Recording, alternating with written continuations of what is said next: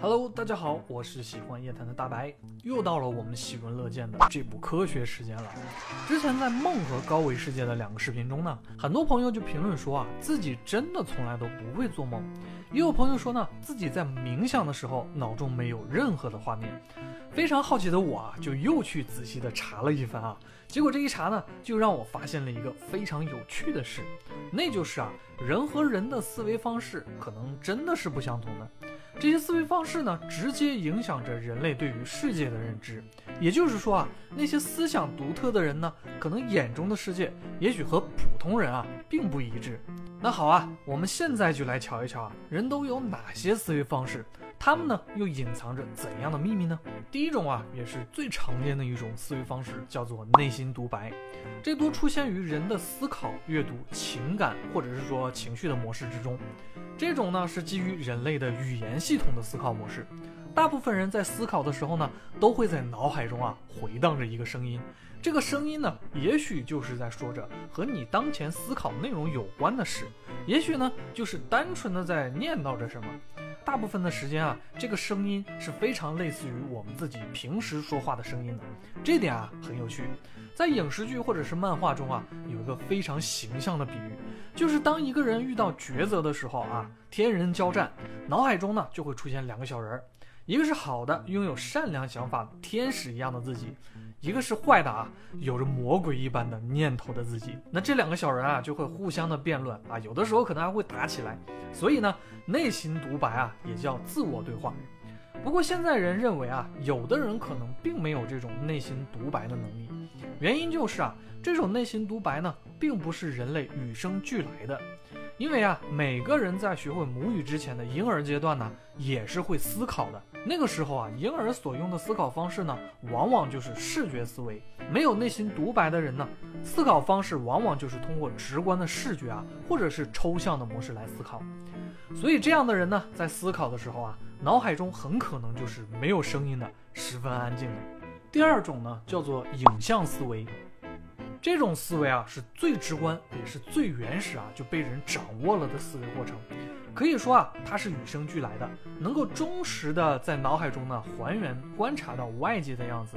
比如作家塑造一个典型的文学人物形象，或者是呢艺术家创作文学或者影视作品。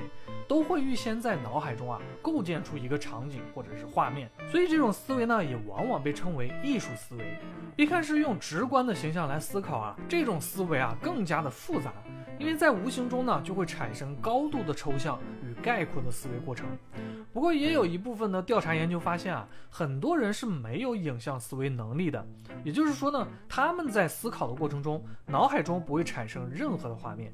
所以看到这里啊，有些朋友可能就明白了。说自己不会做梦呢，很可能就是比较少用影像思维来思考。但是也有人可能就会说了，说就算没有影像啊，自己也不是用内心文字来思考事情的，而是以一种啊更加难以理解的方式来思考。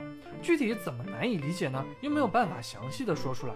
那么呢？我们下面就要说一说第三种思维方式了，也就是抽象思维。对于前两种思维方式啊，抽象思维一般没有办法直接用文字或者语言啊，甚至是图像来表达出思维的。在一些学者症候群当中呢，很多人都说啊自己对数学有着超乎常人的能力，然而呢，他们的这种能力是无法被复制和学习的。像电影《雨人》中的雨人呢，就是一个典型的学者症候群。他的数学计算能力啊和记忆力堪比超级计算机。如果把他们的思维模式具象化出来啊，恐怕是没有人能够理解的。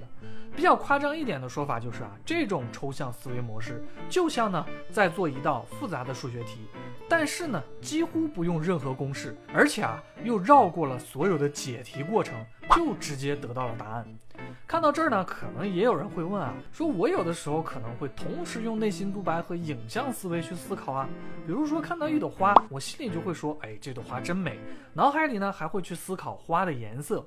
确实如此啊，大部分的时候呢，人的思维过程是很复杂的，往往是几种思维在共同作用，所以很难想象会有只用一种思维模式去思考的人存在啊。尽管这让人看起来呢非常的惊讶，但是呢，确实啊，在一些调查过程中发现，大约是有百分之二十五的人呢，真的是没有内心独白的。与没有内心独白的人正相反的是啊，没有影像思维的人，也就是说呢，这些人在思考的时候，脑海中无论如何都是看不到任何图像的。其实更不可思议的是啊，尽管呢有用不同思维思考的人，却都能呢对我们这个世界进行认知，而且呢还有着近乎一致的理解方式。哎，这不禁让人觉得啊有些不太科学啊。所以在哲学界呢，可能用一个著名的神器来解释这件事啊，就比较妥当了。这件神器呢，名为康德的眼镜。简单来说啊，康德假想认为啊，人类自从出生呢，就会戴着一副有色的眼镜。这个眼镜呢，影响着人类对于外部世界的认知。可以把这副眼镜啊，当做是一种可以补全每个人的认知的神秘的创造物。所以啊，无论思考方式如何的不同，最终呢，人类看到和了解到的世界呢，始终呢都是一致的。也许啊，我们每个人脑海中的世界真的是完全不同的。